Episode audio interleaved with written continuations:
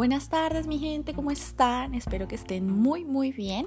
Les habla Lorena Mora y bienvenidos a Enraizarte.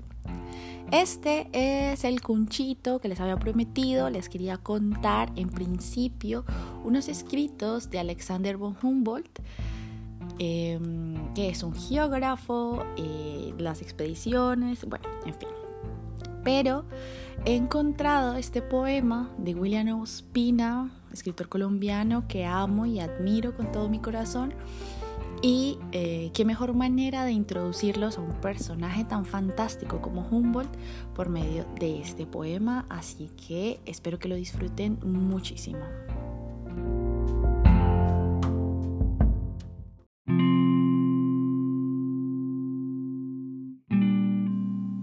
Alexander von Humboldt ¿Sabe la rosa que la espina podrá defenderla vulnerando la piel del que ataca? ¿Sabe la ceiba que lanzando a volar sus semillas en una gasa leve, lejos, germinarán en suelos más propicios? ¿Dónde termina cada cosa y empieza su designio? Veo entre rayas de luz el trazo delicado de las naves en la catedral silenciosa y las comparo con la forma de una orquídea salvaje Veo el trazado blanco de las nervaduras sobre la hoja y pienso en las rayas del caballo africano y pienso en el blanco trazo de las costillas y me pregunto por qué tienen la misma forma el ojo y los planetas, porque la honda extensión de las montañas parece un oleaje. A solas me pregunto, ¿respiran de otro modo las plantas del follaje rojo? ¿Tienen alma las piedras? ¿Es un lenguaje el color de las flores? ¿Por qué el aceite al caer el agua forma perfectos círculos? Ahora bien, si somos iguales los hombres, ¿por qué tanta insistencia en prodigar diferencias? ¿A qué tanto cuidado por la forma hecha para borrarse como una nube? Mi cielo está dorado de preguntas, aún lo espero todo de la piedra y las olas. Pondré mi oído en la piedra hasta que hable, hasta que se da su secreto de cohesión y firmeza, de indiferencia y persistencia. Cuerpo que busco son noches los cabellos, son estrellas los ojos, un juego retórico, hay rigor en mi mente, el vientre es el océano.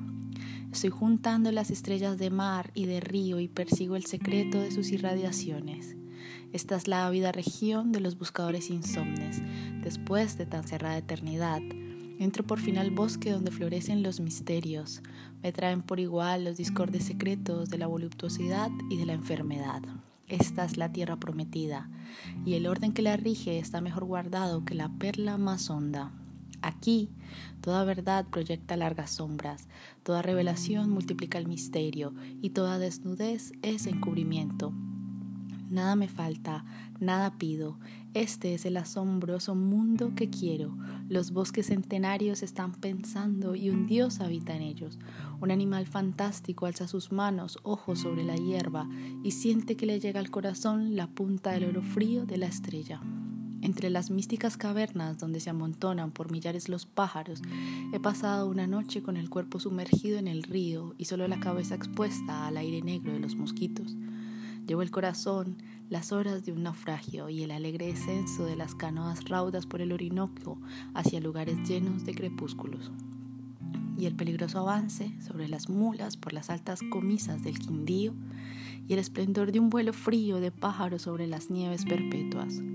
¿Qué luna es esta que gira sin fin en tomo de mi carne? Qué fascinante muerte combato sacudiendo estos ramajes cargados de hechizos Qué vacío interior que no colman siquiera las estrellas innumerables. Voluptuosidad de conocer, no me apartes jamás de los propósitos de la tierra, haz que yo sea siempre el discreto aprendiz de este anciano milenario, y que mi mano no sueñe jamás con hacer más bella a la rosa, más brillante a la estrella.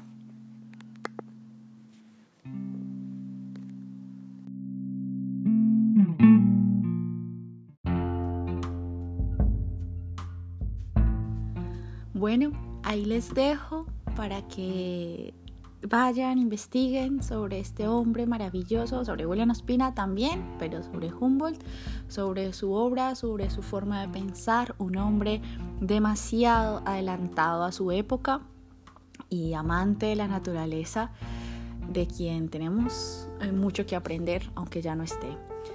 Y nada, nos vemos en el próximo episodio. Paz.